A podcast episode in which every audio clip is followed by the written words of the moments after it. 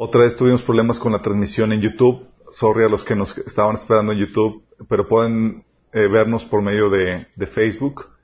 Um, vamos a tratar de, durante el, el mensaje, tratar de arreglar eso. Ojalá podamos arreglarlo. Si no, como quiera, vamos a estar aquí en vivo en Facebook. Dale like, escríbete eh, a la página. También te invitamos a que te escribas a la página de Minas eh, Discipulado Busca ahí en, YouTube, viene discipulado y ahí es donde también transmitimos en vivo este material que estamos viendo los martes. Esta es la séptima sesión, chicos, del taller del orden creacional. Vamos a comenzar con una oración. No, Padre Celestial, damos tanta gracias, Señor, porque es tan bueno con nosotros, Padre, porque no nos dejas en ignorancia, sino que nos hablas y nos revelas, Señor, tu palabra. Señor, y nos ayudas a discernir tu orden en la creación, Señor. Gracias, Padre, porque por medio de tu palabra podemos adquirir sabiduría, desarrollar y afinar nuestro discernimiento, Señor, para poder distinguir entre lo correcto y lo incorrecto, Señor. Lo bueno de lo malo, Padre. Ahora te pedimos, Señor, que tú hables a través de mí, que tú, Señor, perfecciones me hables, Señor, mi entendimiento para que se pueda transmitir con claridad, Señor. Te pedimos, Señor, también que abras nuestro entendimiento para que podamos recibir tu palabra y podamos ser transformados por medio de ella y el poder del Espíritu Santo. Te pedimos, Señor, en el nombre de Jesús. Amén. Ok, chicos. Estamos viendo el taller del orden creacional. Los que apenas se integran, hemos estado platicando acerca de, de la, problemática de cómo presentar la concepción de la existencia de un orden en el, universo a personas no creyentes. ¿Se acuerdan? Como cristianos sabemos que Dios estableció un orden en todo el universo. La Biblia dice que Dios gobierna sobre todo. Si algo existe, Dios lo creó. Y si lo creó, lo creó con un propósito. Y si lo creó con un propósito, lo creó con la normativa necesaria para que cumpla dicho propósito. ¿Se acuerdan? Por lo tanto, todo en este universo, en lo creado, tiene una normativa. Y cuando sale de dicha normativa, se desvía y se convierte en malo. Y pero también cuando se alinea otra vez a la normativa, se redime y vuelve a tomar su función original, que es buena, como Dios lo hizo. Entonces, estamos viendo esta temática y dijimos, oye, ¿cómo le explicamos, explicamos a un inconverso la existencia de dicho orden universal. Y para eso acudimos a la teoría de los sistemas, ¿se acuerdan? Habíamos, comentado que hay ciertas características que rigen a todos los sistemas y son principios que rigen a, todos. Y uno de los principios o características que rigen a, los sistemas es que hay un orden normativo que regula la formación y el buen funcionamiento de todo sistema. Hay una norma, una fórmula que tienes que seguir para traer a la vida un sistema y para que funcione correctamente. ¿Se acuerdan que habíamos platicado eso? La situación aquí que nos llevaba al ver esa, esa característica de los sistemas es que todo existe en la forma y dentro de un sistema. Por lo tanto, hay un orden normativo que regula todo. Pero en base a qué se regula, ¿cómo se regula? Y vimos que hay una normativa que, que está adherida al diseño de eso, entonces, si cambia el diseño, cambia la normativa. Hay una normativa adherida al contexto. Si cambia el contexto, cambia la normativa. Una normativa adherida al propósito. Si cambia el propósito, cambia la normativa. Y también una normativa que es evidenciada por los resultados. Si hay resultados positivos, correctos, se da vez que hay una normativa sistémica que se está siguiendo. Si hay malos resultados, hay algo que se está violando. ¿Se acuerdan? Y hemos comentado que esa normativa aplica a todo, todos los aspectos de esta vida, absolutamente todos, se rigen eso. Y habíamos comentado que esa normativa es eh, trascendente. ¿En qué sentido? De que está fuera del hombre, está fuera de ti, y está fuera de la creación. Es algo que Dios creó al inicio de, eh, antes de, crear eh, todo el universo, Dios estableció esta normativa, ¿se acuerdan? Y esa normativa en la Biblia se le llama sabiduría o ley de vida. Ley de vida. ¿Por qué ley de vida? Porque es la fórmula para traer a la vida cualquier sistema. Cualquiera. Entonces se le llama ley de vida, o, eh, sabiduría o ley de vida. Y es lo que Dios estableció antes de formar el universo. Dice Proverbios 8 que fue la primera de sus obras antes de todo lo demás. ¿Sí? Entonces eso fue lo que comentábamos y vimos cómo discernir dicha normativa. Pero la vez pasada, y es aquí vamos a hacer un repaso algo, espero, no sé qué tan extenso vaya a ser el repaso, pero vamos a hacer un repaso Sí, un poquito más extenso de la sesión pasada porque me escribieron algunos y me abordaron y me dijeron que no entendieron. sí, eh, porque estuvimos hablando acerca de la libertad y acerca del cambio y, eh, de la normativa. Sí. Entonces, lo que estaban platicando la pasada es, ok, ya vimos cómo discernir la normativa. Sí, ¿qué hago con eso? ¿Qué hacemos con eso? Porque ya hacemos discernir. ¿Qué hacemos con eso? Y hemos platicado que lo que hacemos es que, aparte de aplicarlo en tu vida para conducirte sabiamente, discernir la normativa para ser prudente en tu hablar, en tu actuar, hacer que encajes armoniosamente y que cada actividad que tú realices como ser humano pueda encajar armoniosamente sin traer efectos negativos. Aparte de eso es el darle forma positiva. ¿Se acuerdan que habíamos platicado que era darle forma positiva a una norma? Es estructurarla, darle, eh, definirla, ponerla por escrito, anunciarla, ¿sí? Es lo que hace el gobierno y se ve la, eh, eh, esta forma positiva por medio de las leyes que se estructuran, se definen y se publican.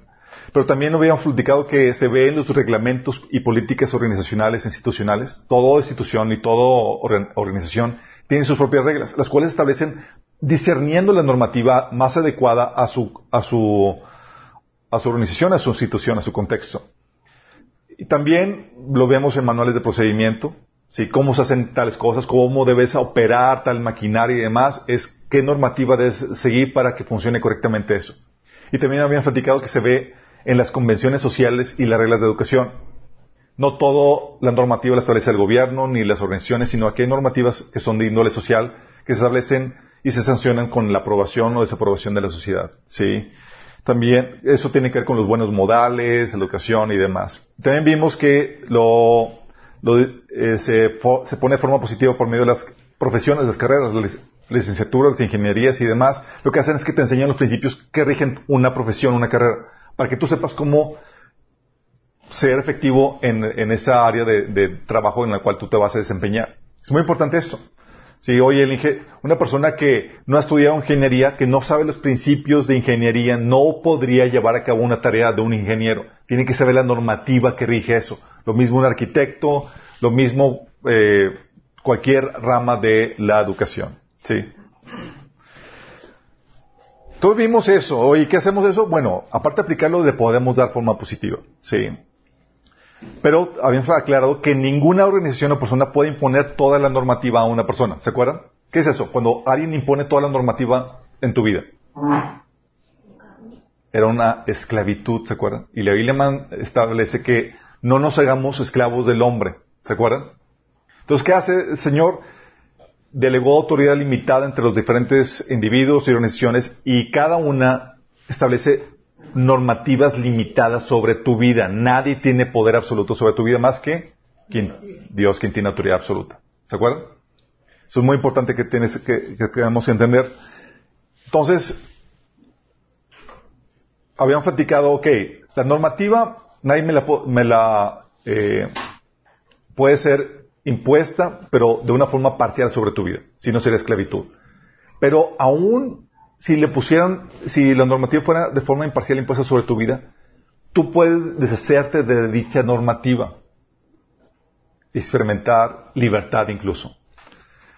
Y eso es lo que vimos con el autogobierno, ¿se acuerdan? Vimos, habían platicado que a mayor autogobierno, mayor libertad.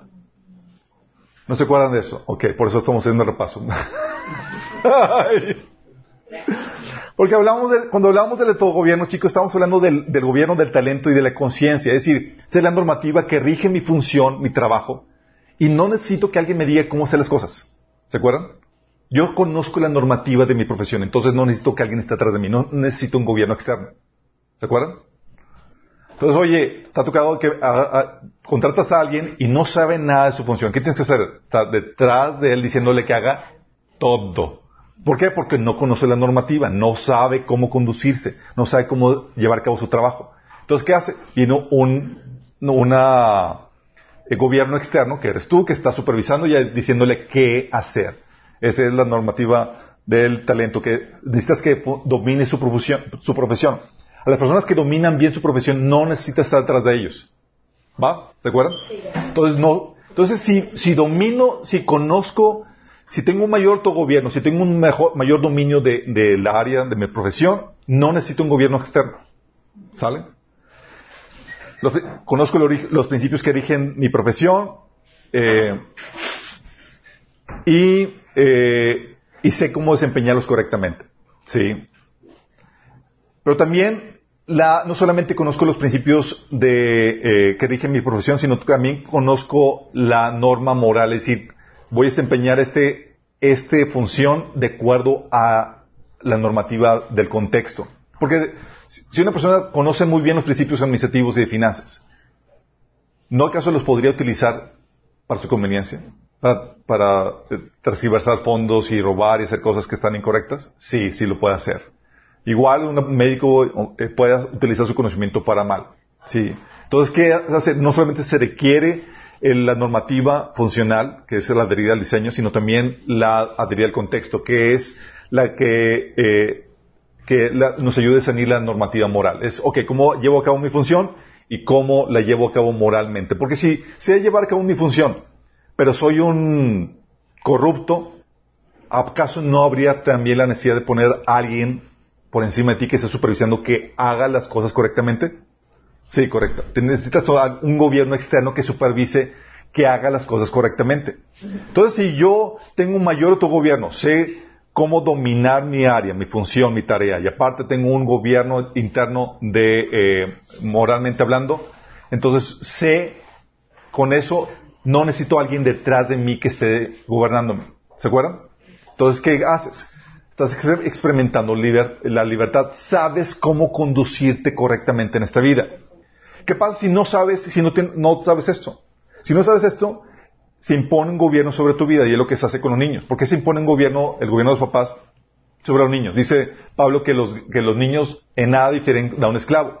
¿Por qué? Porque los niños no tienen sabiduría, no tienen discernimiento, no saben cómo hacer las cosas.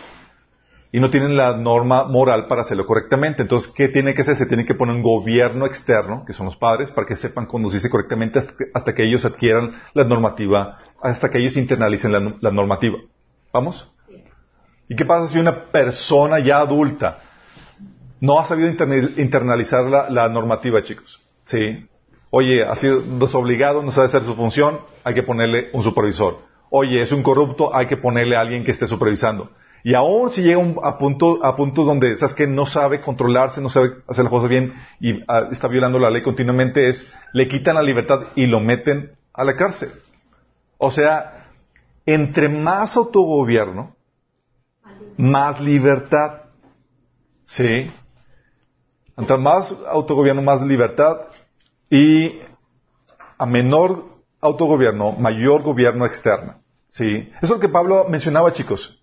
En 1 Timoteo 9:10. Escuchen, este es el principio que estamos viendo. Tengamos en cuenta que la ley no se ha instituido para los justos. O sea, la ley no es para los que tienen autogobierno, chicos sino para los desobedientes y rebeldes, para los impíos y pecadores, para los irreverentes y profanos. La ley es para los que maltratan a sus padres, para los asesinos, para los adúlteros, para los homosexuales, para los traficantes de esclavos, los embusteros, los que juran en falso. En fin, la ley es para todo lo que está en contra de la sana doctrina. Ándale, entonces la ley es para, no para los que tienen gobierno, autogobierno, sino para los que están violando continuamente la ley. Entonces que hay que ponerle un gobierno externo, hay que poner una ley. A los que tenemos un gobierno interno que, es, que es el Espíritu Santo, dice para los que andan en el Espíritu, para ellos no hay ley. ¿En qué sentido? Porque andamos en el fruto del Espíritu Santo. Sí, andamos dentro de la normativa, la hemos internalizado. Sí, por eso para nosotros no hay ley. ¿Vamos captando? Entonces, a mayor autogobierno, mayor libertad, habíamos platicado. Ok, vamos aquí comprendiendo bien esto. Ok. Y también habíamos platicado que hay otra forma en que se expresa la libertad dentro de la normativa. No solamente es por medio del autogobierno, sino también por medio de las formas culturales. ¿Alguien se acuerda qué son las formas culturales? Por cinco puntos.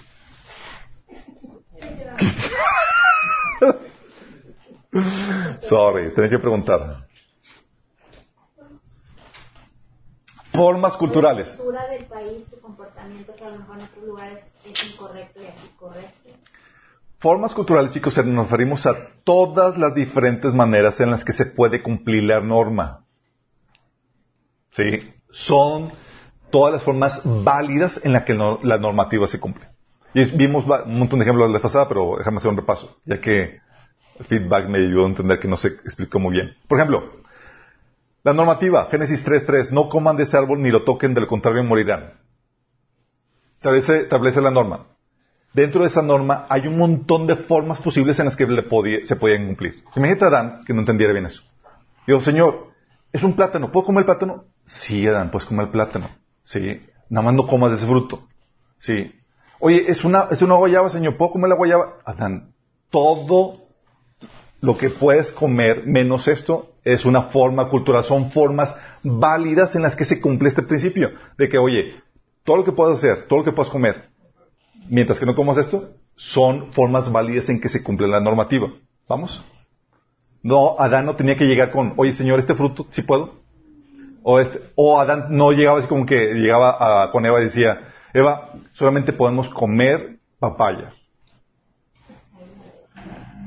No, estaba diciendo que solamente esa es la forma correcta. No, no es la forma correcta. Hay un montón de formas correctas en las que se puede cumplir la normativa. ¿Vamos? Y tu libertad está dentro de esas muchas formas en las que se puede cumplir la normativa. Es como, oye Señor, entonces por comer esto es libre para comer lo que tú quieras. Está dentro de la normativa. ¿Vamos? Pero aún dentro de la normativa general, habíamos platicado que hay una normativa este, particular. Se puede hacer más, más eh, este, particular. Y eso lo he platicado, oye, ¿puedo comer todo? Sí, pero hoy tengo problemas de alergia con ciertos alimentos. Pues, pues ya se limita. Sí. Y aún dentro de eso hay una variedad de alimentos que todavía podrías comer. Y tu libertad sigue todavía vigente. ¿Vamos? Por ejemplo, ama a tu prójimo como a ti mismo. Ese es el, mandato. ¿Qué formas se te ocurren en las cuales podría cumplirse ese mandato? Así como que todos cuatrapeados. Todo, eh, un montón de formas, chicos. Oye, ¿cómo amarme? No teniendo envidia, eh, ayudándolo cuando lo requiere, este, no haciéndole mal. Este, hay un montón de formas. De hecho, toda la ley de los mandatos que tienen que ver con el prójimo está basado en este principio de amar a tu prójimo como a ti mismo. ¿Sí te das cuenta?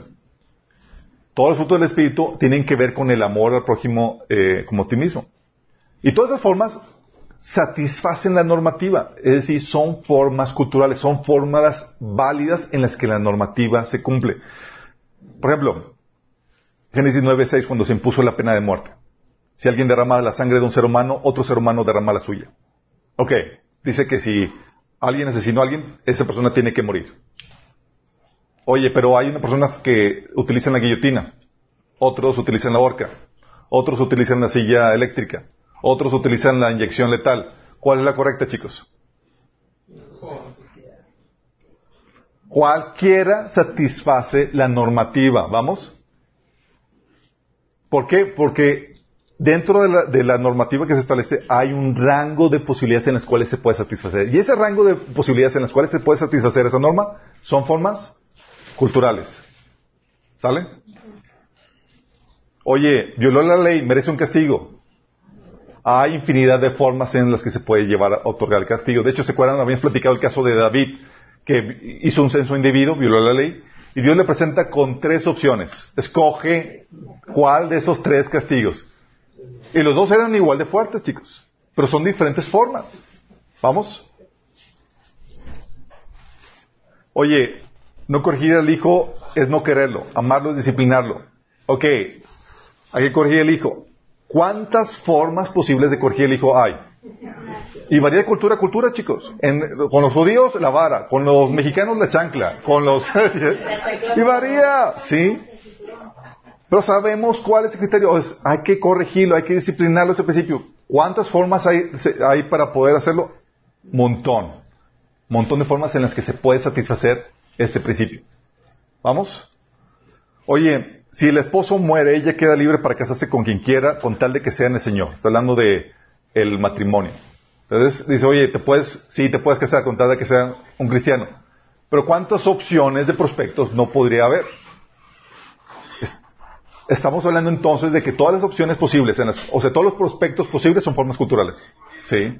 Obviamente podríamos hacerlo más eh, eh, restringirlo o hacerlo más particular cuando ya consideramos tu llamado tu perfil de persona y demás para que sea una persona que encaje contigo. ¿Vamos? Oye, por tanto, vayan y hagan discípulos a todas las naciones. ¿Cuántas formas posibles hay de satisfacer esto? Sí. Hay un montón de formas en las que se puede satisfacer eso. Esas formas en las que se satisface son formas culturales. ¿Sale? Y vimos cómo hay una norma general a una norma particular y una forma, y una forma cultural. O sea, tenemos una forma general, una norma general o universal. Pero también se puede hacer más particular y aún dentro de la particularidad hay diferentes formas en que se satisface. Por ejemplo, un principio universal. Si violó la ley merece un castigo. La particularidad, el castigo debe ser de acuerdo a la gravedad del delito. Pues ya, lo estoy haciendo más particular. ¿Sí? Las formas culturales, todas las posibles formas en las que se satisface eso. La norma general, tenemos la norma que define la música. ¿Qué es música de lo que no? Este sistema que se conoce como música, tenemos la normativa. Pero también tenemos la particularidad. Oye, te, contrataron a ti como músico para componer una música de terror para una película. Ah, entonces limita tus opciones. Pero aún dentro de tus opciones limitadas, puede ser un montón de versiones de música de terror. Son formas culturales. Norma eh, general o universal. Oye, sabemos que hay una norma general para redactar una carta. Una carta que se diferencia de un memorándum, que se diferencia de un manual, que se diferencia de cualquier cosa. La norma particular, sabes que te toca escribir una carta de amor. Ah. Y sabes, oye, tú sabes distinguir una carta de amor de un instructivo, de un manual, etcétera, por su composición. Sí, hay ciertas características o fórmula que lo identifican una de otra. Oye, pero aún dentro de esa particularidad, ¿cuántas posibles opciones de cartas de amor no podrías poner? ¿Te das cuenta cómo aún dentro de la normativa hay un grado infinito de, libertad? Por eso habíamos platicado que, que en el Señor Dios pone la libertad limitada e infinita. Limitada porque pone rangos limitados de la norma. E infinita porque dentro de ese rango hay un número infinito de opciones que pueden satisfacer la norma. ¿Sí? Oye, la universalidad. La ley, que la ley o la normativa que define a los árboles, el sistema que es el árbol. La particularidad, los pinos. Es un tipo de árbol dentro de esa normativa general. Y aún dentro de esta normativa, ¿cuántos tip, cuántos pinos, cuántas opciones de pinos hay, chicos? ¿Hay árboles que sean iguales? No. Aún en eso. Todos son formas posibles en las que se, en las que se satisface la normativa. por eso podemos, aunque todos los pinos son diferentes, podemos distinguir que son pinos. Porque todos cumplen la normativa. ¿Se acuerdan?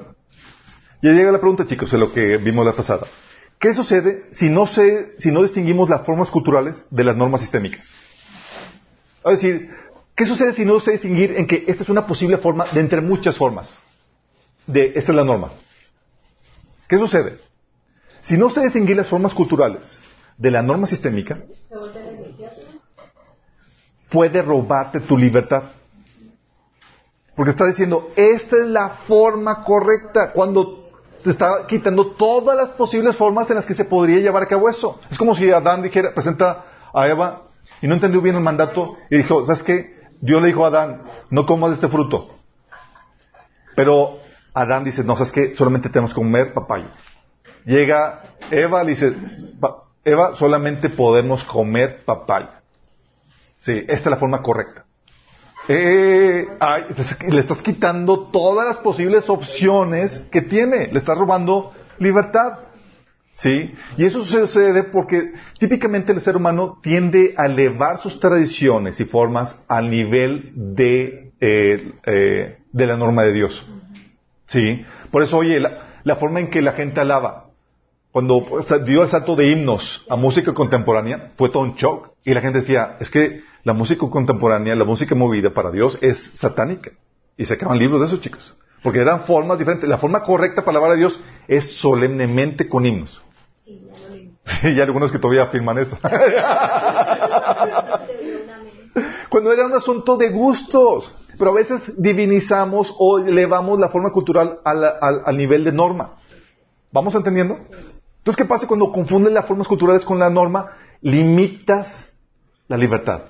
Está diciendo, esta es la forma correcta. Si te puede choquear, no te puede gustar, es una cuestión de gustos. Sí, recuerdo pastores decían, no, es que eh, está tocando guitarra eléctrica para el Señor. Eso, eso ya es del diablo, sí. O utilizaban batería, no, o sea, es terrible. Cuando eran formas culturales.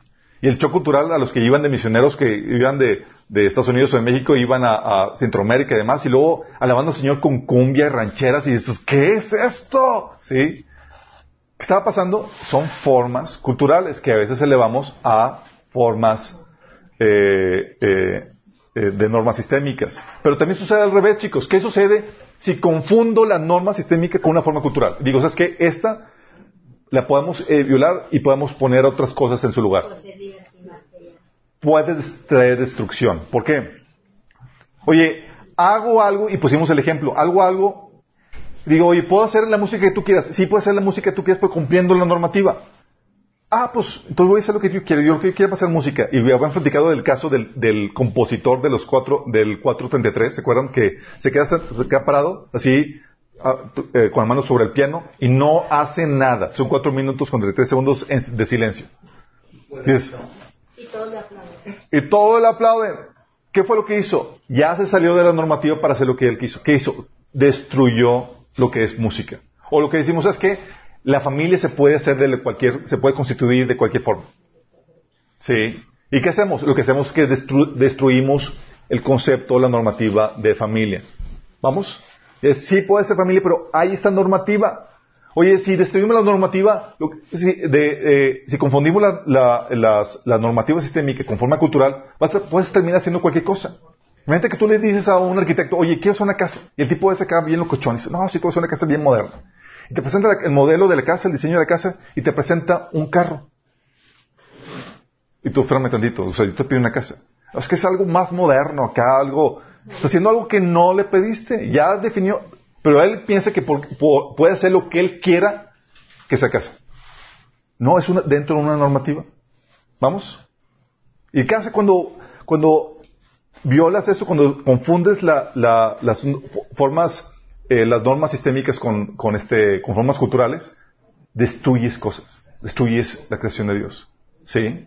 Por eso cuando tenemos basura presentada como arte. No es, no es arte violaste la normativa. Por eso tenemos cosas que son ruido presentado como música. Por eso tenemos uniones que, eh, civiles presentadas como matrimonio con no nada que ver. ¿Vamos entendiendo, chicos? Ok, es muy importante esto. Porque si no distingo entonces formas culturales, voy a limitar mi libertad. Y si no distingo la normativa sistémica, voy a hacer lo que sea y voy a traer destrucción a las normativas establecidas por Dios. ¿Vamos? Ok. Y eso nos lleva al tema de hoy.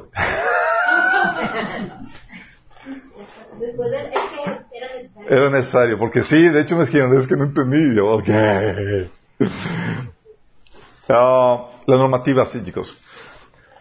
¿Se acuerdan? Vimos, la temática ayer fue como empezamos a platicar, chicos, acerca de, ok, existen las normativas y le damos forma positiva a las normas, ¿se acuerdan? Y las expresamos de diferente forma. Y las formas culturales nos ayudan a entender que, aunque hay diferentes formas de hacer las cosas, sabemos que hay variedad que, no, que encajan dentro de la normativa. Por eso, chicos, aunque en el milenio Jesús vaya, va a reinar y el reino de Dios se va a establecer durante, en la tierra, ¿sabes tú que va a haber diferentes culturas? Va a haber variedad de culturas, chicos. Y va a haber variedad de idiomas. Pero todas ellas van a estar dentro de la normativa de Dios. Va a haber diferentes tipos de ropa, diferentes tipos de sombrero, diferentes eh, tradiciones, diferentes formas, eh, lenguajes y demás, y todas permitidas y establecidas por Dios como aprobadas porque están dentro de la normativa. ¿Vamos? Y eso nos lleva a entender, oye, ¿qué hace que las normas entre una sociedad, las normas que le damos que, eh, de una sociedad a otra cambien? Una es el desarrollo cultural. Desarrollo cultural, chicos, porque hay cosas, formas que aparecen, invenciones que aparecen, y aparecen con sus propias normas. Y eh, no solamente formas que aparecen, sino también otras que desaparecen. ¿Se acuerdan? Oye, desapareció eh, o cambian en su composición. Por ejemplo, aparece el telégrafo, ¿sí? aparece la normativa de, eh, con respecto al teléfono y cambia todo, y todo lo que cambia al respecto. Aparece, desaparece el, aparece la televisión, aparece el carro, aparece el Internet y todas esas cosas que aparecen, ¿se acuerdan? Si algo viene a la luz, habíamos, algo, o hay una invención nueva, ¿se acuerdan? Habíamos platicado que el principio del desarrollo pre-regulado. Es decir, aunque no haya existido antes, pero viene a ser inventado después, Dios ya lo tenía considerado y viene con su creación su propia normativa.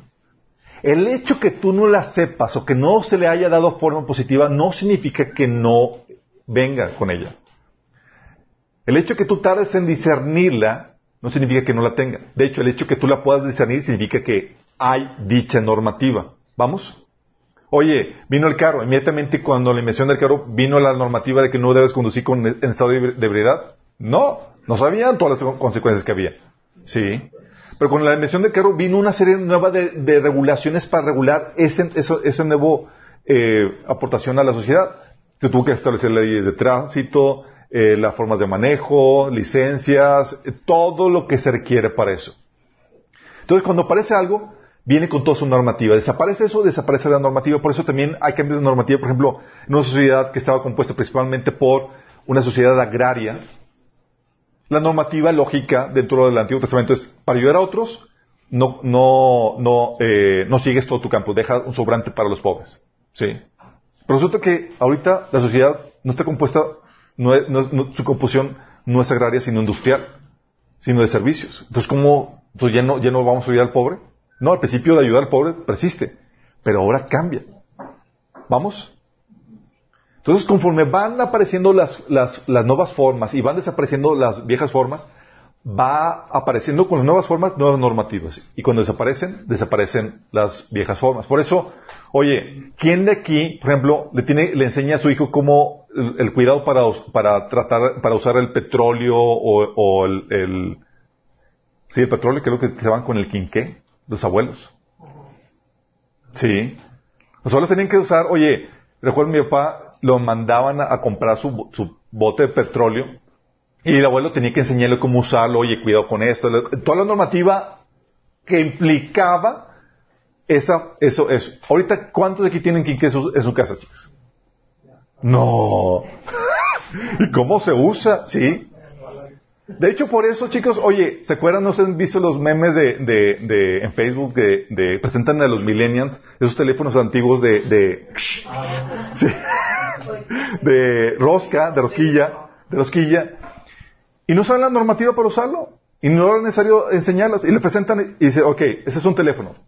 ¿Cómo crees que se utiliza? Y están los dos jóvenes ahí viendo eso, y tratan de picar los ojeritos y, y, y nomás no hay en la forma, ¿sí?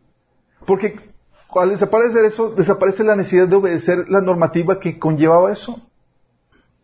¿Vamos entendiendo? Aparecen nuevas formas y aparecen las nuevas normativas. Y por eso esas cosas que aparecen y desaparecen o que van cambiando la sociedad, va cambiando la normativa que conlleva. Por eso eh, varía la norma de, sociedad a sociedad, por el desarrollo cultural. Aparecen nuevas cosas. Con desarrollo cultural nos referimos a todas las invenciones y creaciones que el ser humano hace. ¿Vamos? Ok. Entonces, eso explica la diferencia de normativa, pero no solamente eso. Formas desaparecen. Aquí ya lo tenía esto. Por ejemplo, antes, la normativa, chicos, para cuidar los alimentos, antes del refri, ¿cuál era? La sal.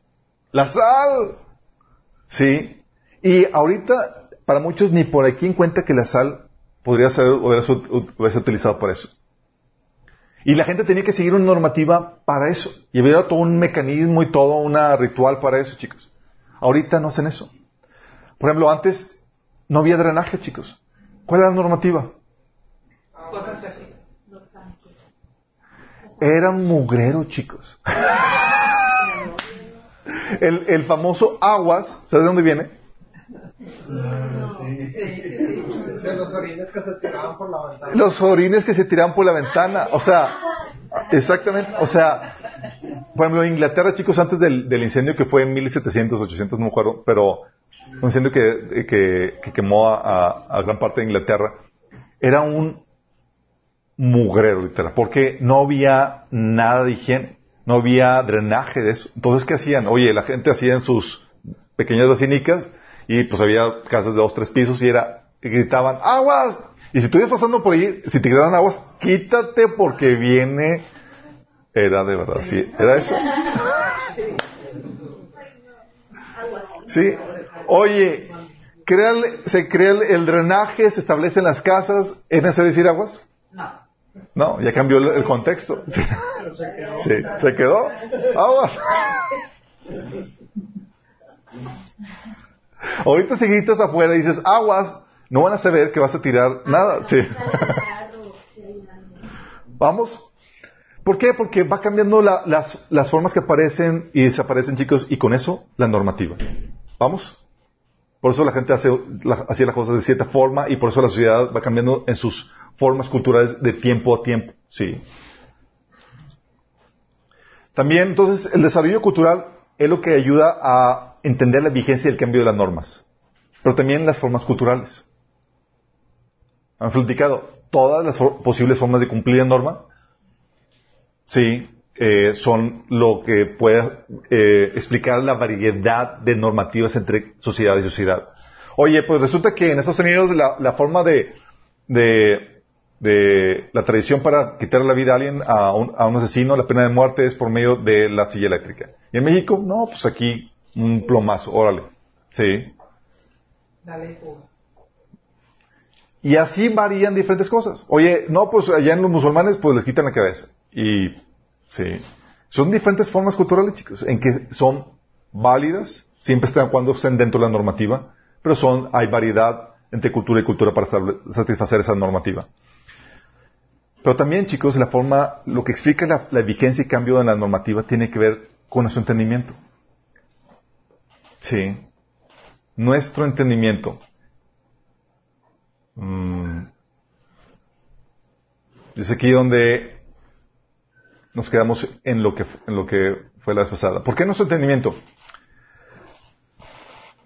Uh, ok, porque yo le conocer es desarrollo cultural, formas culturales, nuestro entendimiento y el efecto sistema. Esas son las cuatro formas, las cuatro factores que ayudan a explicar por qué cambian las normas de cultura a cultura, de casa a casa y demás.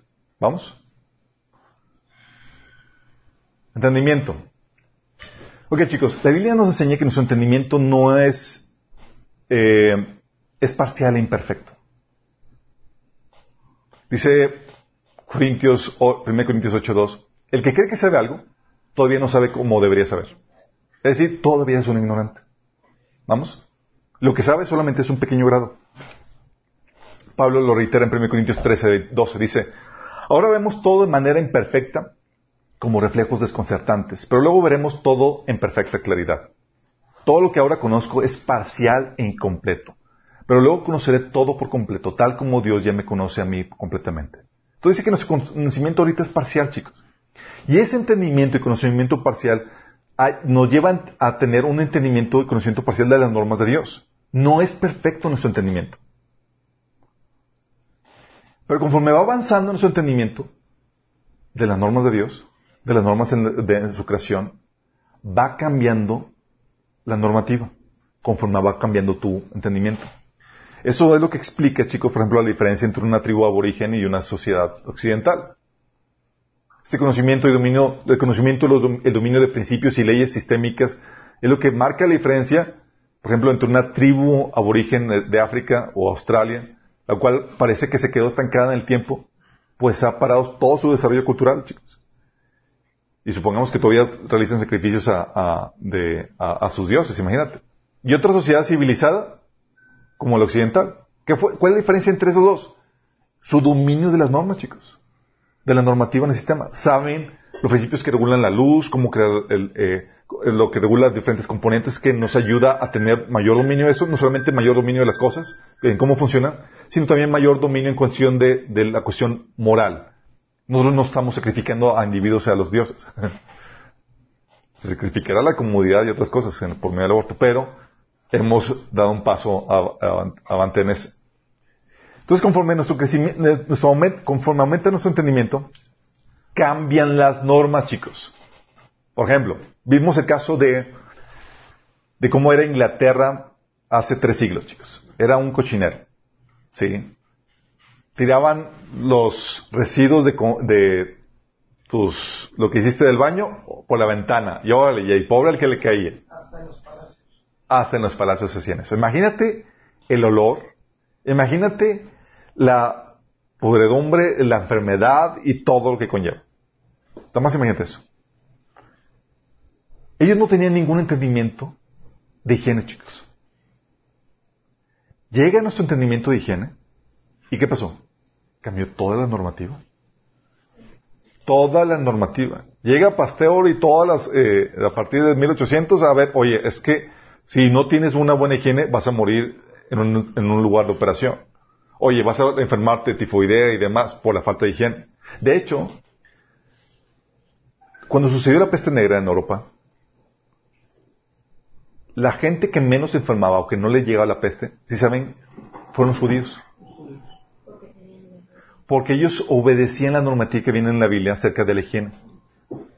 Y era tal evidente, tan evidente que ellos no se no les llegaba la peste negra, que ellos, que los europeos acusaban a los judíos de haber sido los brujos que desataron la peste. Entonces, ¿qué pasaba? Los quemaban, los perseguían y demás. Cuando lo que único que estaban haciendo estaban siguiendo la normativa de higiene que viene en la Biblia, que nosotros, que el resto de la sociedad le tomó siglos entender, descubrir. ¿Vamos entendiendo? Pero una vez que descubrimos cómo afecta la, la- la- el, los- el estado, un estado cochino, insalubre y demás en la, sociedad, ¿qué pasaba? Se establecieron todas las normas, chicos. Todas las normas de higiene. ¿Qué hizo que cambiara? Nuestro entendimiento acerca de cómo funcionan las cosas. Mejoró nuestro entendimiento y entonces pudimos establecer las normas apropiadas a eso. No es que antes no hubiera normas, chicos, es que no teníamos el entendimiento suficiente para saber que estaban ahí, porque no, no conocíamos todo lo que tiene que ver con la higiene. O, por ejemplo, la, peligrosidad del tabaco. Los indios fumaban tabaco, chicos, lo llevaban a Europa y demás. Y allá se empezó a distribuir las pipas con tabaco y demás. Fue una exportación de las Américas a Europa. Y no fue sino hasta mediados del siglo pasado que nos dimos cuenta que producía cáncer. Imagínate, hasta mediados del siglo pasado. Por eso te encuentras que, este, eh, cristianos famosos como C.S. Lewis, Tolkien y demás eran fumadores compulsivos. Y dices, ¿qué pasó? ¿No eran cristianos? Sí, pero no sabían. No sabían que causaba muerte, eh, eh, cáncer en los pulmones. ¿Qué pasó cuando supimos? Cambió la normativa. Al punto de que no dejamos que los niños fumen. ¿Vamos entendiendo, chicos? Cambia nuestro entendimiento, mejora nuestro entendimiento, cambia la norma. Sí. Lo mismo pasado, hay reportajes que te puedes encontrar en internet, además de ciertas pinturas fosforescentes que, que pensaban que eran ofensivas y lo que está- y eran mortales. No, y la gente pintaba y, pintaba los relojes con esas pinturas fosforescentes y demás para, y los vendían ah, porque brillaban en la noche y puedes ver las manejillas, pero eran radioactivas. Y la gente, los trabajadores de esas fábricas morían. No sabían, chicos, supieron cómo la situación y, y se establece la normativa de prohibirlas y todas las condiciones realizadas al respecto. Lo mismo pasa, chicos, con la, con un montón de áreas o aspectos como la, las normas de higiene, peligrosidad de tabaco, la, la peligrosidad de ciertas pinturas. Por ejemplo, la prohibición de, de- de la conciencia, la libertad de conciencia y de expresión, chicos. Antes no había. Sí, conforme fue mejorando nuestro entendimiento de la normativa, la fuimos aplicando. El racismo. Antes de que supiéramos qué onda con, con el ser humano y demás, conforme eh, había discriminación, había un negrito y este, este a lo mejor es de otra, de otra raza, no, ser- no es un ser humano y demás. Mejora su entendimiento y se empieza a eliminar ese tipo de, de- de situaciones. La esclavitud incluso, sí. El colonialismo, las mujeres como ciudadanas de segunda clase, explotación laboral de niños, poder absoluto de los gobernantes, la ausencia de derechos humanos, etcétera, chicos. Todo eso, que dice, oye, antes se daba, ¿y ahora por qué ya no? Porque, porque mejoró su entendimiento de la norma. ¿Vamos entendiendo? Antes, chicos, Por ejemplo, a los esclavos negros se les consideraban que eran subhumanos, que no eran enteramente humanos. Y por eso podías tratarlos como los tratabas. Cuando nosotros entendemos, oye, son realmente seres humanos, a los llevas a, un nivel de dignidad. Sí, los llevas a presidente. sí. Eh, y así pasaba. Y lo mismo pasa, chicos, con las implicaciones de nuestra fe. Y es algo que la Biblia nos enseña, chicos. Y tú lo puedes en tu vida personal. Cuando la fe cuando se adopta, no arroja inmediatamente todas las normativas sobre tu vida. No te cae el 20 todo lo que implica.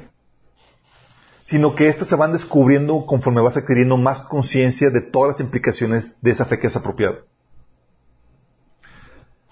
Por eso la Biblia menciona que la palabra de Dios, la semilla, lo compara con una, con la levadura. Dice Mateo 13:33.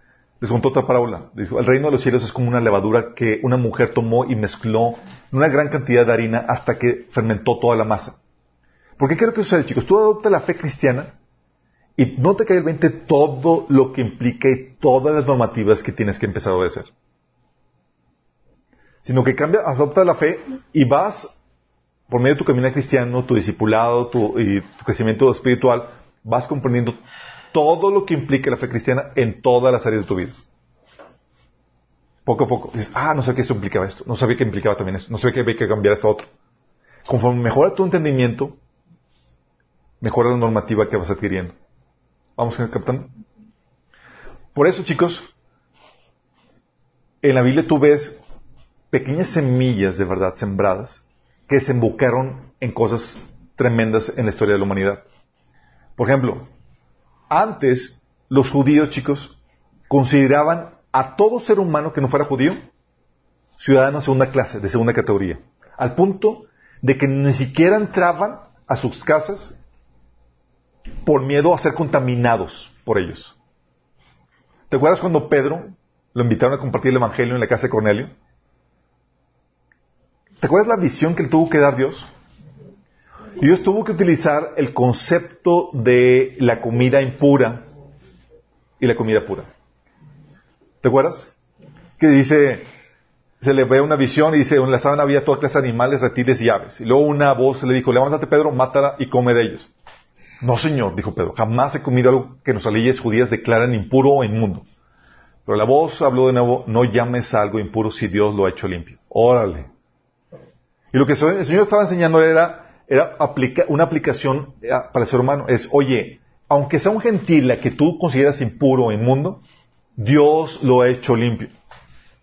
Y cuando predica el, Evangelio, este Pedro a la casa de Cornelio, todos los judíos histéricos, ¿cómo entraste a la casa de un gentil pagano? Y Pedro tuvo que explicar si da razón de eso. Porque no sabía dado, eh, ahí fue cuando entra Pedro y dice, ahora entiendo que Dios tiene misericordia de todos los que le temen y lo busquen en cual, sin hacer distinciones de nacionalidad o raza. ¿Qué fue lo que pasó? Captó la normativa, mejoró su entendimiento y por tanto cambió la normativa.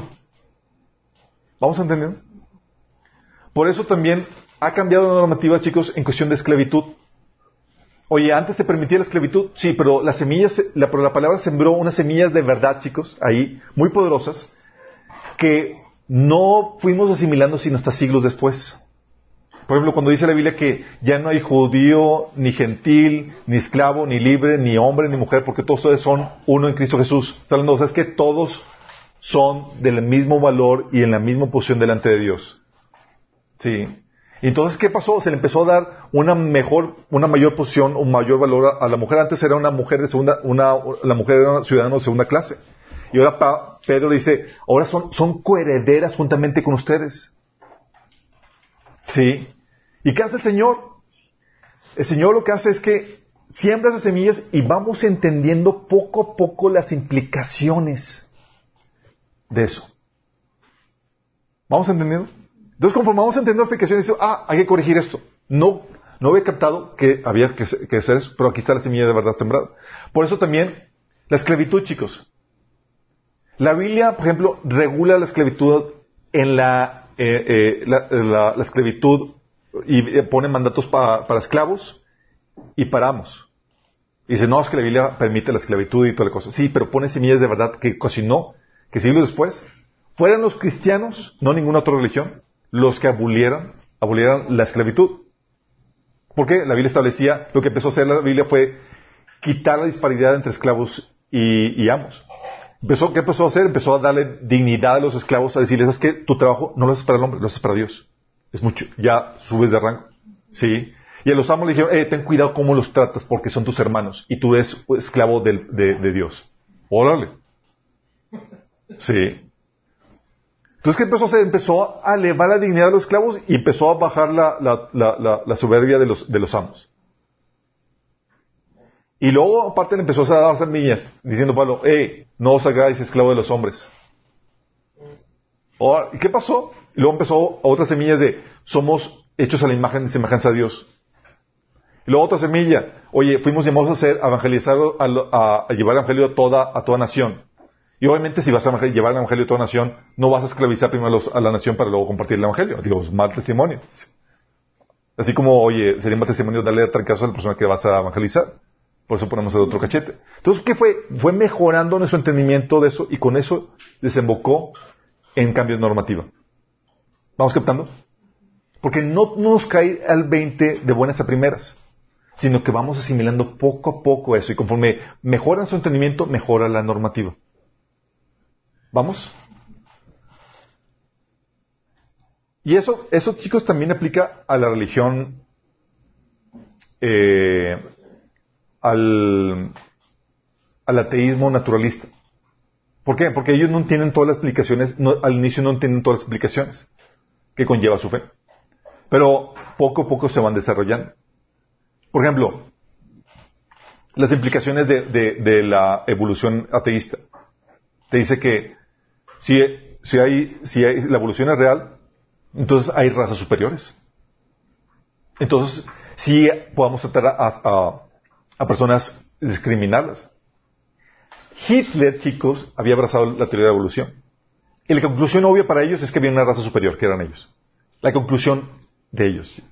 La conclusión era que los judíos y otros eran razas indeseables, que había que eliminarlas.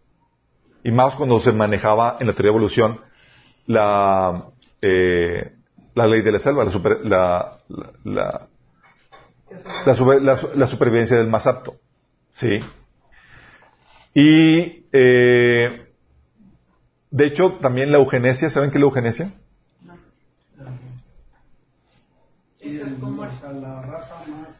Es ese proceso de donde eliminas, eliminas a las razas inferiores. Sí. De hecho, las- los, los- los creadores de Planet Parenthood, que son las clínicas abortistas, eran eugeni- eh, eugénicos, eu- sí, eugenicistas, que querían eliminar a los negros, por ejemplo. Por eso los ponían estratégicamente dentro de, de- de- de lugares donde abundaba la- la- los negros. Pero también las implicaciones ateístas eh, te llevan a que, te llevan, al inicio no los comprendes del todo, pero te llevan a entender que, te llevan a concluir de que, oye, pues si no hay norma, no hay Dios, no hay una norma universal, entonces toda la norma es igual. No hay una norma mayor o inferior. Y todo es producto del intelecto humano. ¿Y eso qué lleva? Al relativismo, al caos, al autoritarismo y lleva también al socialismo, que te dice que tú puedes hacer lo que tú quieras y que el gobierno debe hacerse cargo de ti. Pero son implicaciones, chicos, que cuando aceptas el ateísmo te dicen, ah, viene este paquete incluido. Aceptas el ateísmo, viene con racismo, viene con socialismo, viene con autoritarismo. No te dicen eso. ¿Qué va pasando? Poco a poco se va desarrollando las implicaciones de la normativa. ¿Vamos entendiendo, chicos? Entonces el grado de entendimiento. Pero hay diferentes tipos de entendimiento, chicos. Ah. Está el entendimiento común, que es lo que se le llama sentido común. El entendimiento especializado y el entendimiento revelado. ¿Vamos? El entendimiento común, chicos. Es el entendimiento que, al cual todo ser humano tiene acceso, porque no está monopolizado. El conocimiento de la normativa sistémica que obtenemos a través de, de lo que existe no está monopolizado a un iluminado, a una élite intelectual o a una religión. Al contrario, es algo que está accesible a todo el ser humano. Dios nos dio la capacidad de discernir discernimiento, por eso no va a ser responsables, porque podemos discernir entre lo bueno y lo malo. Y ese discernimiento, por ese discernimiento, esa capacidad, ese sentido común, es lo que es que Dios nos va a llamar a cuentas a todo ser humano. Conozcamos o no la ley de Dios. ¿Vamos? A este, este sentido que no está monopolizado, chicos, se conoce como sabiduría o sentido común. Es lo que llamamos sentido común, que no es otra cosa más que nuestra habilidad para discernir la normativa del sistema. Dice Proverbios 18 de 14 al 16. El sentido común y el éxito me pertenecen. Fíjate que dice, el sentido común y el éxito me pertenecen. ¿Quién está hablando aquí? No. La sabiduría. La sabiduría está diciendo, hey, el sentido común y el éxito me pertenecen. La fuerza y la inteligencia son mías. Gracias a mí reinan los reyes y los gobernantes dictan decretos justos. Los mandatarios gobiernan con mi ayuda y los nobles emiten juicios justos. ¿Qué es lo que está haciendo? Está diciendo, hey, es el sentido común, chicos. Por eso tú entras, por eso hay gente por eso, chicos, Dios nos va a pedir cuentas a todo ser humano porque tenemos esa capacidad de discernir opciones básicas, es lo que se llama sentido común. Pero hay ciertas problemáticas que, que atentan contra esa capacidad de discernimiento. Hay ciertos bloqueadores de sentido común. Uno es el problema ideológico. Problema ideológico, chicos. ¿Por qué? Porque no vas a poder discernir la voluntad de Dios, su normativa, si no, por ejemplo, renuevas tu mente. ¿Qué es lo que sucede, chicos? Llegas, de, del mundo, el Señor nace de nuevo, el Señor lava tu corazón, pero también lava tu mente. Sí, lava tu cerebro, chicos. ¿Qué es lo que hace el Señor? Te empieza a cambiar tus creencias para que cambies tu forma de pensar y así puedas discernir mejor la normativa.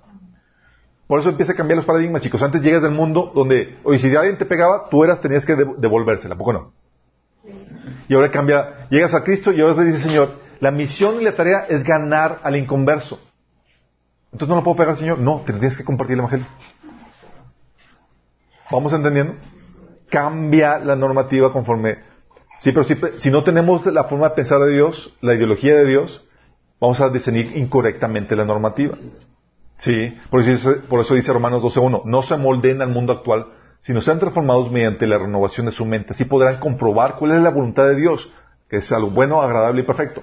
No vamos a poder comprobar la, voluntad de Dios, que es su normativa, si no renovamos nuestra mente. Hay un problema ideológico, chicos. El mundo ya te conformó a su ideología, a su forma de pensar, y entonces no puedes discernir la voluntad de Dios. Y aun cuando te la expresen o te la digan, como no, lo, como no concuerda con tu ideología, ¿sabes qué va a pasar? La resientes. Te duele. Dices, ay, Señor, tengo que hacer esto. Y Señor, es lo mejor para ti. No, Señor, quiero lo que me daña. Sí. Por eso decía Pablo en Efesios 4, 17 al 19, con la autoridad del Señor digo lo siguiente, ya no vivan como los que no conocen a Dios, porque ellos están irremediablemente confundidos, tienen la mente llena de oscuridad y vagan lejos de la vida que Dios ofrece, porque cerraron la mente y endurecieron el corazón hacia Él han perdido la vergüenza, viven para los placeres sensuales y practican con gusto toda clase de impureza. ¿Sí? Problemas ideológicos, chicos, como, por ejemplo, eh, como el, podemos llamarle, eh, las personas, el, hay ideologías como el conservadurismo, que dicen que somos conservadores políticamente, ¿sí? Porque reconocemos normas y principios constantes y permanentes. Pero hay gente que cae en el extremo donde, norma, eh, donde eleva las formas culturales a normas de Dios. ¿Sí? Oye, este tipo de música, solamente este tipo de música es la correcta. Oye, solamente este tipo de vestimenta es la correcta. Y no me la cambies. ¿Sí? ¿Te acuerdas lo que habían platicado? En los 50 que empezó el rock y la música movida y todos los pastores estaban histéricos diciendo que esto era del diablo. ¿Sí? Y eso es una ideología incorrecta. O el relativismo o el liberalismo, chicos. Que le llaman progresismo. El que puedes tú escoger eh, qué tipo de sexo eres, el que puedes tú casarte con quien tú quieras y tener relaciones con quien tú quieras. cuando históricamente ese tipo de conducta es lo que lleva a ser al declive y a la muerte de la civilización. Pero te lo venden como el progreso. ¿Sí? Confunden las normas sistémicas con formas culturales. ¿Sí? Y, por ejemplo, tienes otras filosofías como la, del- el- la filosof- filosofía marxista o fascista, que te dice, ¿sabes que La problemática en el mundo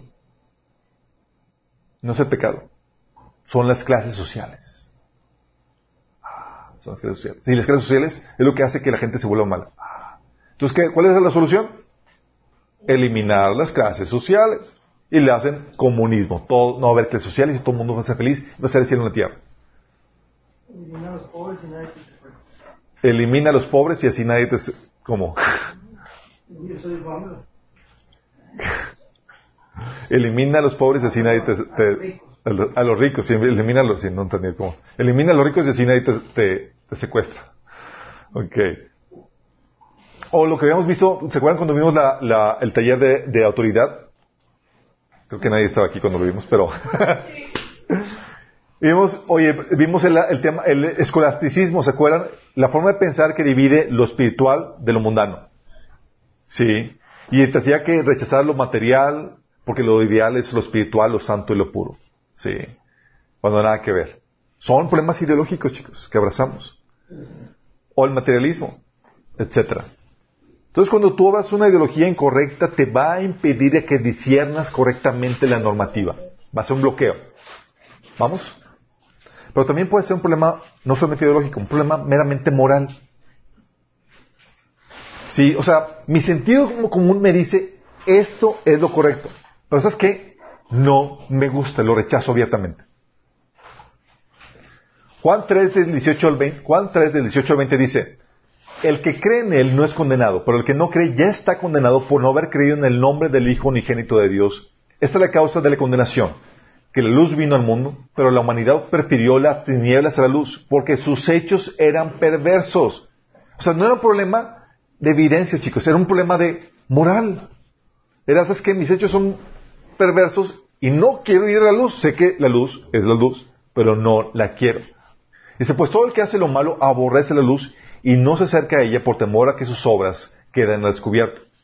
Eso es eso lo que decía Pablo en Romanos 1 del 21 al 23, chicos, que dice, es cierto, ellos conocieron a Dios, pero no quisieron adorarlo como Dios ni darle gracias. O sea, ¿conocían la verdad?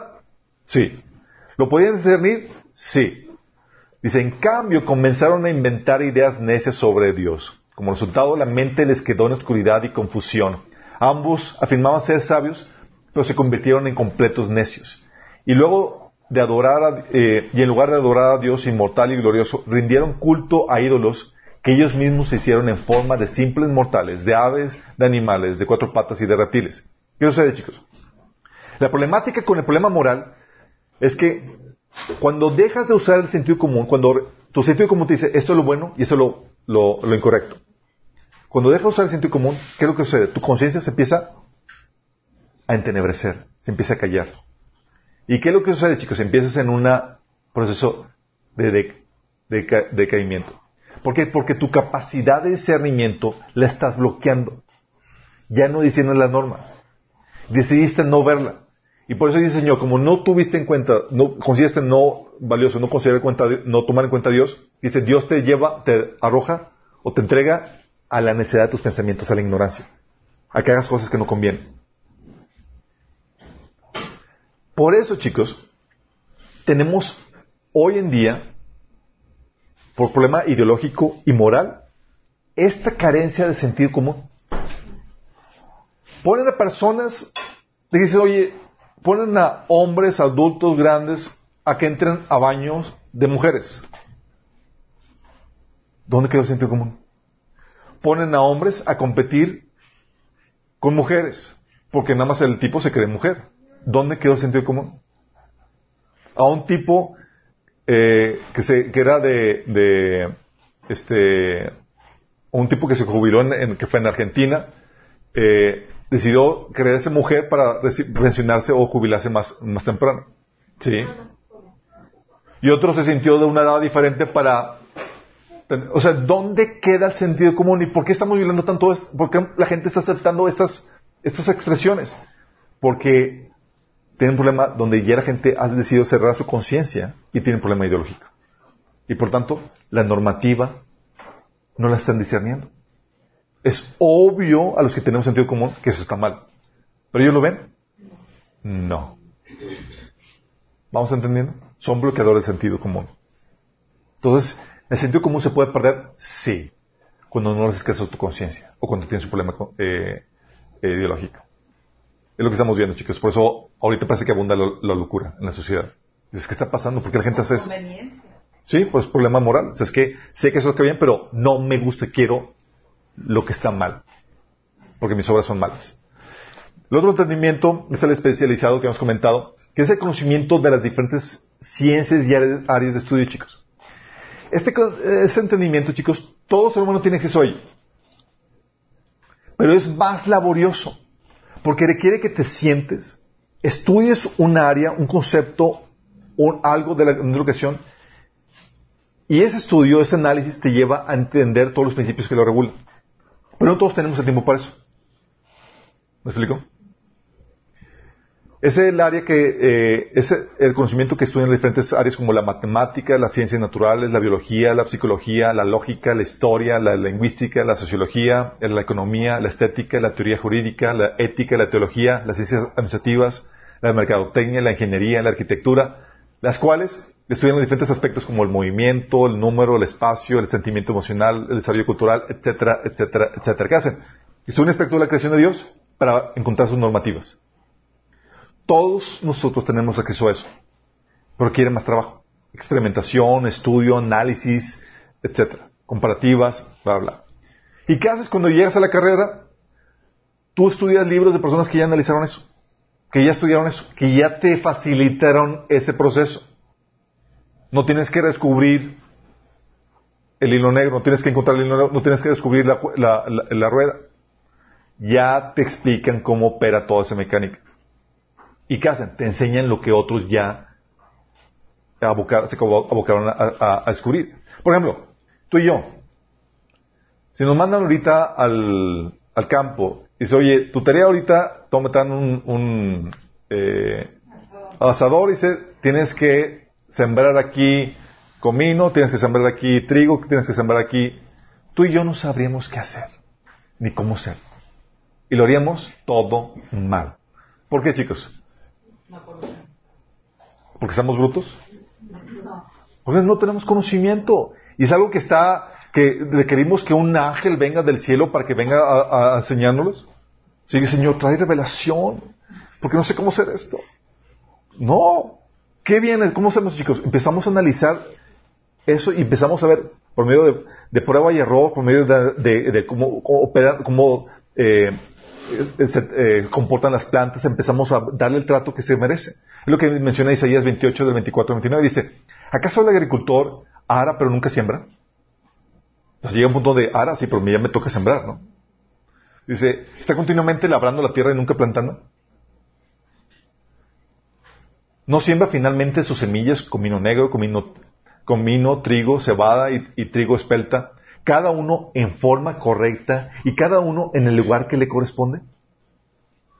Porque no sé si sabías, no puedes sembrar plantas y, eh, juntas unas con otras. Hay ciertas plantas que sí puedes sembrar unas con otras.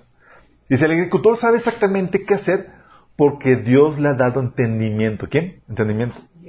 Es sentido común, chicos. O sea, tú y yo lo podríamos descifrar, pero nos tardaríamos antes. Mejor vamos a la, carrera de, de, agricultura. Sí. Mejor alguien que ya estudió eso, que ya analizó eso, lo hacemos.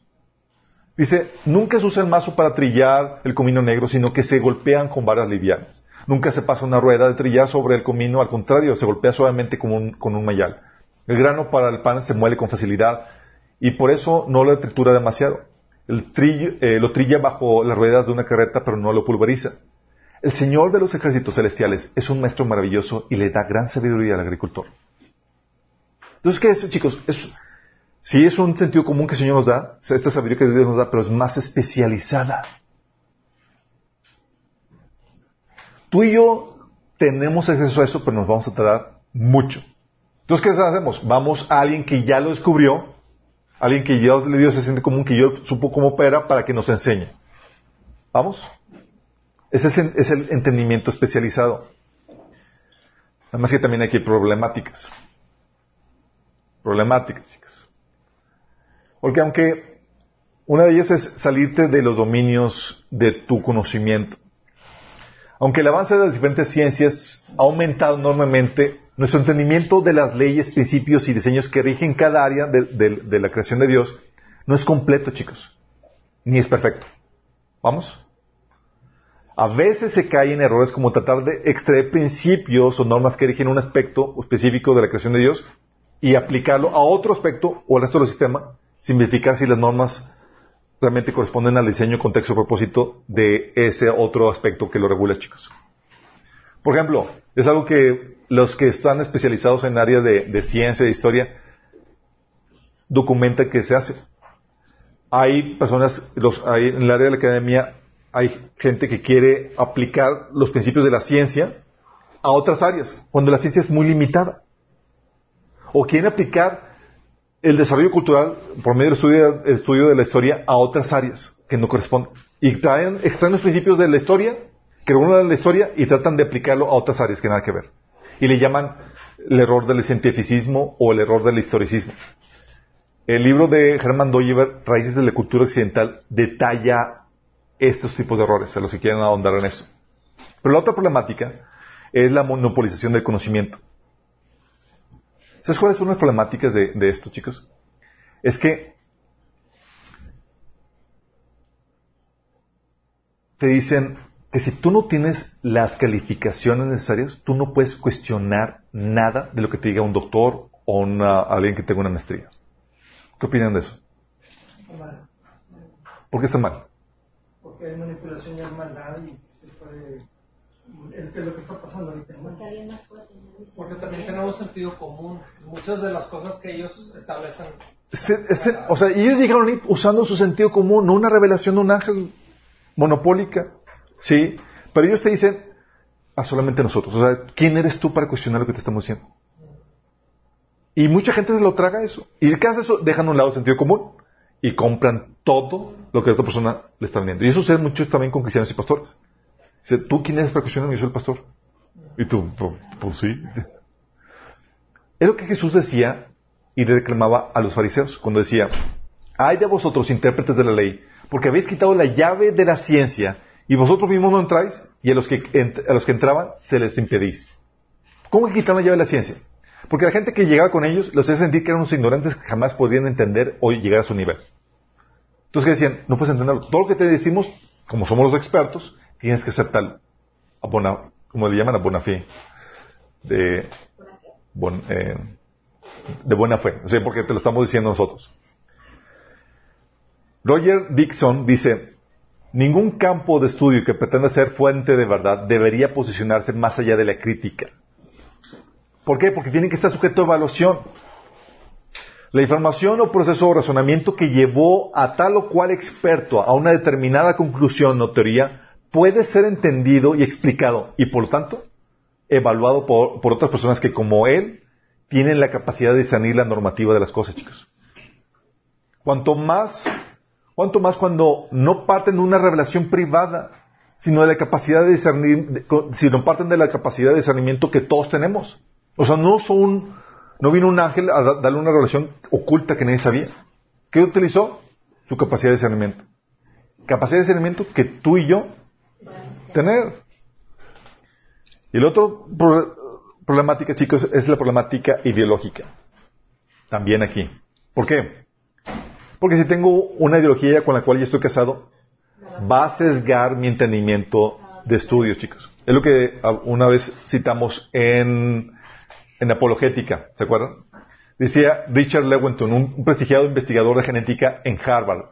Él declara, este investigador de genética en Harvard, dice, debido a nuestra adherencia a priori a causas materialistas, estamos forzados a crear un aparato de investigación y conceptos que produzcan explicaciones naturalistas o materialistas.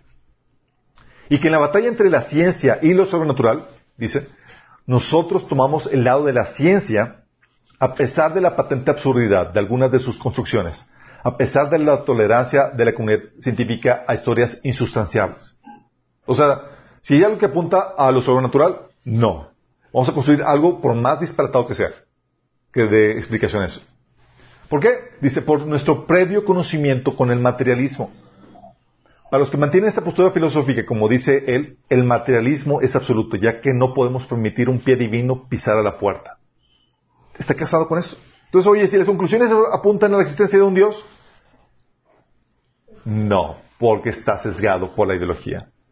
Entonces, aún en ese entendimiento eh, especializado, chicos, también puede estar corrompido. Por eso te encuentras historias de personas que descubren cosas que apoyan a la existencia de Dios y la academia los expulsa, los censura o los, eh, o los vitupera, por eso. Y el otro entendimiento, chicos, es el entendimiento revelado. Ese entendimiento revelado, chicos, tiene una lógica. La lógica que tú y yo tenemos cuando nos compramos algo y nos llega con eso el manual. ¿Por qué nos llega el manual, chicos? Porque es suficientemente complicado como para requerirlo, chicos. Recuerdo, o sea, cuando compras unos, un cable, una extensión, ¿te llega con manual? No. No. no llega con manual porque se espera que, que, que con, con la normativa de del diseño captes cómo darle uso. ¿Vamos? Pero hay cosas que sí requieren manual. Estas televisiones vienen con manual. Están tan complejas. Aún el, el, tus mini splits y tus aire acondicionados. De hecho, mi, mi, hermana, mi hija me dice el otro día, oye, papá, pone el temporizador para que se apague automáticamente eh, eh, en la madrugada. Yo, hijita, sé que tiene esa función, pero, pero lo único que sé es lo que, lo que puedo discernir claramente aquí con los botoncitos. No sé cómo hacerlo. ¿Qué está pasando? Simplemente ah, no estoy sacándole todo su potencial porque no conozco, no leí el instructivo. Hay gente que sí lee el instructivo de todo. Hay otros más flojos, sí, que solamente leemos el instructivo del creador. Toda la lógica viene de eso, chicos. Entonces, oye, si hay cosas demasiadamente complicadas que batallaríamos en resolverlas por nosotros mismos, eh, a veces el creador de una máquina, de un invento, decide crear, dar el manual para facilitar la vida a eso. De ahí viene la lógica de que si hay un creador en el universo, chicos, digo, ¿sabes qué? Vamos a facilitar la vida al ser humano. Y nos da, ¿qué? Su manual, que es la Biblia. Sí. Hay varias opciones en el mundo religioso varios libros revelados. Para los musulmanes, ¿qué libro es? El Corán. Para, eh, para el cristianismo, la Biblia. En el hinduismo, el Veda. En el taoísmo es el Tao Te Ching. En el budismo es el Pali, etc. Cada religión tiene su, su libro inspirado. ¿Sí? Pero es aquí donde podamos evaluar las credenciales de la revelación que lo validan. Porque si es algo que viene del creador del sistema, ¿Cómo podríamos averiguar que su revelación es correcta? O que si esa revelación viene del creador del sistema o no. ¿Uno? ¿Por los resultados o no? Si viene del creador de la vida, del autor de la vida, entonces tiene que darnos la fórmula para dar vida. ¿Tiene sentido no? Si la revelación viene de, realmente del autor del sistema universal, sería lógico esperar que nos proveyera las normas, principios, leyes que nos eviten las consecuencias negativas, que nos permita sacarle provecho, mayor provecho al sistema, así como generar mayor orden y desarrollo armonioso. ¿O no? Sí. Sí, ¿no? Y los que hemos obedecido la Biblia, ¿qué hemos encontrado? En cambio, si dicha revelación produce entropía, anarquía, desorden, retrasos, injusticias, daños al sistema general. Entonces, nos han dado la fórmula equivocada, estamos conscientes. Y realmente no viene del autor del sistema. Vamos, correcto, sí. Es la ley de vida versus la ley de muerte. Oye, si resulta que produce muerte y por... Oye, y, oye, la, revelación del Corán, a los, que, los musulmanes, por ejemplo, que son, se apegan al, al Corán, son peligrosos. Los cristianos que no se pegan a la Biblia son peligrosos. Si te pegas a la Biblia, eres inofensivo. Sí, en el Corán es diferente. Entre más te pegues, eres más peligroso. ¿Por qué? Porque ordena ataques terroristas y lo ordena tal cual, chicos. Ordena aterrorizar a los infieles, a los, que son los, son los, infieles, tú y yo. los cristianos, los judíos, todos los que no crean lo que ellos creen. ¿Sí? ¿Y qué sucede? Ataques terroristas, desestabilización económica, etc. Sí, todas esas cuestiones, todas esas matanzas y esas guerras, cuestionadas por producto de. Entonces, ¿qué, ¿qué, normativa está arrojando? Sí, el hinduismo. El hinduismo, la meta del hinduismo es que tú desaparezcas y te, fusiones y pierdas tu individualidad, te fusiones dentro de, de una, esa energía eh, impersonal que hay en el universo. Es decir, tu exterminio. En vez de desarrollo, en vez de la multiplicación, de la, mayor complejidad que es lo que produce la vida armoniosa, es la homogeneidad. Homogeneidad, gracias. Aquí dice, oye, pero yo soy ateo y no, y no creo en eso. Para una persona atea que no cree en la revelación, la única problemática es que tienen que resolver es, ¿funciona la normativa o no? ¿Trae un beneficio al sistema global? ¿Sí o no? No importa si viene de la Biblia o no. Si sí, entonces hay que implementar dicha fórmula, venga de donde venga. Lo importante, lo que importa a fin de cuentas es que es una forma sistémica que produce vida, que produce buenos resultados. ¿Sí? De hecho, muchos de los tratados no saben que siguen principios bíblicos en sus, en muchas de las cosas que ellos hacen. Sí. Y también hay que considerar las credenciales del libro así. No solamente los resultados, las credenciales del libro. Si un libro, si es un libro inspirado por Dios que, que presume ser la verdad, entonces tiene que tener evidencias. Oye, pero si tiene, si se autoproclama como revelación de Dios, si tiene profecías fallidas, ¿qué tal? ¿Le creeríamos? Si tiene evidencias históricas, si, no, si tiene anacronismos históricos o cuestiones arqueológicas que lo refutan, que lo contradicen o, se acreditan, no puede considerarse una fuente fidedigna de revelación divina. La Biblia, en cambio, tiene integridad de texto, históricamente fiable, corroborada por la arqueología, científicamente exacta. Si no, no sé todo eso. Es, tiene unidad de, contenido, profecía cumplida, códigos incluso insertados dentro de ella. Y aparte de eso, tiene la evidencia de vidas cambiadas y civilizaciones desarrolladas y civilizaciones desarrolladas y más justas, construidas por causa de la inspiración de la Biblia. Entonces, ¿tiene buenos resultados? Sí. De hecho, las sociedades que se han apartado de ella van en declive, lo que demuestra que la revelación que viene en la Biblia es del autor del sistema. Sí. De hecho, la aportación de la Biblia, chicos, no se sepan, pero, bueno, sí, lo vimos en el taller de apologética. La Biblia sentó la base ideológica que permitió el desarrollo de la ciencia. La ciencia, tal como, como, la conocemos ahorita, es un hijo de la fe cristiana. Y los atados les choca, así como, no, no puedes ver. Sí, es eso. ¿Por qué? Porque la Biblia estableció la ideología que permitió el desarrollo de la ciencia en el sentido de que estableció la creencia de que el mundo físico es real, no, una ilusión, como creían las religiones orientales. Estableció que la naturaleza es buena, pero no divina, como las religiones paganas. Estableció que la naturaleza es ordenada y predecible. También que el hombre puede descubrir el orden en la naturaleza y que necesitamos experimentar, no como los griegos. También estableció que eh, el orden de la naturaleza es matemáticamente preciso y que el hombre tiene un valor intrínseco mayor que el de los animales. Todas esas cuestiones, chicos, fue lo que permitió el avance de la ciencia y la experimentación. El avance en la, medicina es gracias a que creemos que el hombre tiene un valor intrínsecamente mayor que los animales. Si no, no podríamos experimentar en, ellos. Y ahorita que, está que nos estamos alejando de la fe cristiana, ¿sabes qué está pasando? Están empezando a defender los derechos de los animales. Y están empezando, están queriendo prohibir la experimentación en los animales. Obviamente, maltrato a los animales por cualquier maltrato está mal, pero un maltrato en beneficio del ser humano Claro que está permitido. Pero esa ideología, chicos, toda esta ideología la implementó el ser humano. Digo, la implementó la Biblia. Y fue la base que permitió el desarrollo de la ciencia. No se Entonces, ¿por qué cambia la normativa, chicos? Cambia por todo esto. Y también por el efecto sistema. Hay que ver con el efecto sistema. El efecto sistema, chicos, es el efecto que trae la mayor cercanía de los actores de un sistema, de los elementos de un sistema. A mayor cercanía, a mayor interacción, mayor legislación. Esto lo vemos con el fenómeno del globalismo. Antes las, naciones, chicos, sin problemática de otra, de cómo, de lo que hacía China, lo que hacía Rusia, es, vivíamos aislados prácticamente.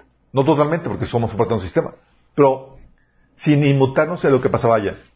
Ahorita, chicos, un pequeño virus en China, ¿qué tal? ¿Qué tal, chicos? Oye, una crisis en, en Japón económica, ¿cómo nos pega? Sí. Oye, que cerraron las fronteras en Estados Unidos, ¿cómo nos pega? ¿Por qué eso, chicos? Porque a mayor cercanía de los elementos, a mayor interacción, requiere mayor legislación. Es por eso que la gente que vive a las afueras de la ciudad, en el medio de la nada, pueden salir en calzoncillos sin ninguna problemática, chicos. Pueden poner la música lo más alto que puedan sin problemática alguna. Pero llegas a la ciudad y si tú haces eso, te meten loco. Se tachan de loco, chicos. ¿Por qué pasa eso? Por el efecto sistema. A mayor cercanía y mayor interacción, mayor legislación requerida. Por eso, oye, resulta que, que, que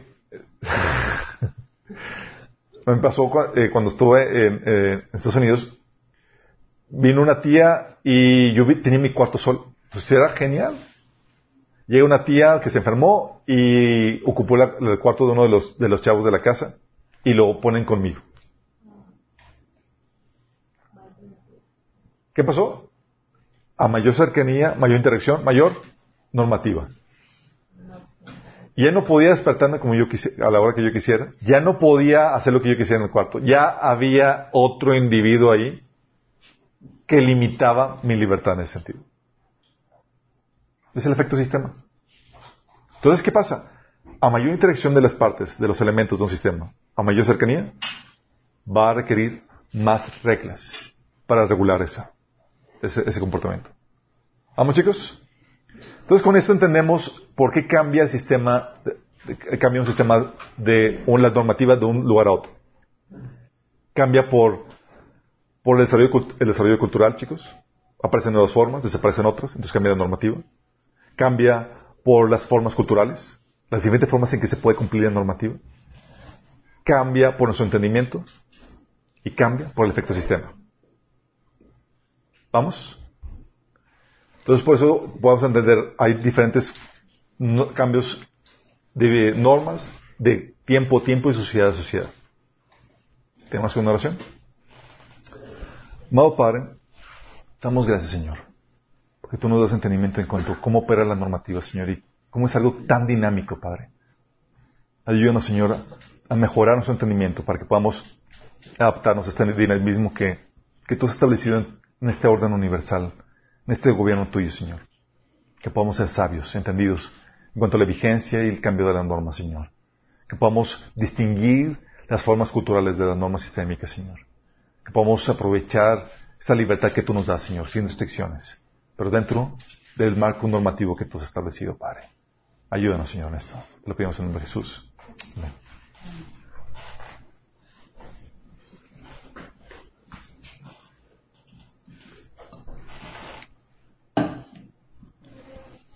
Ok, amor, platíqueme toda la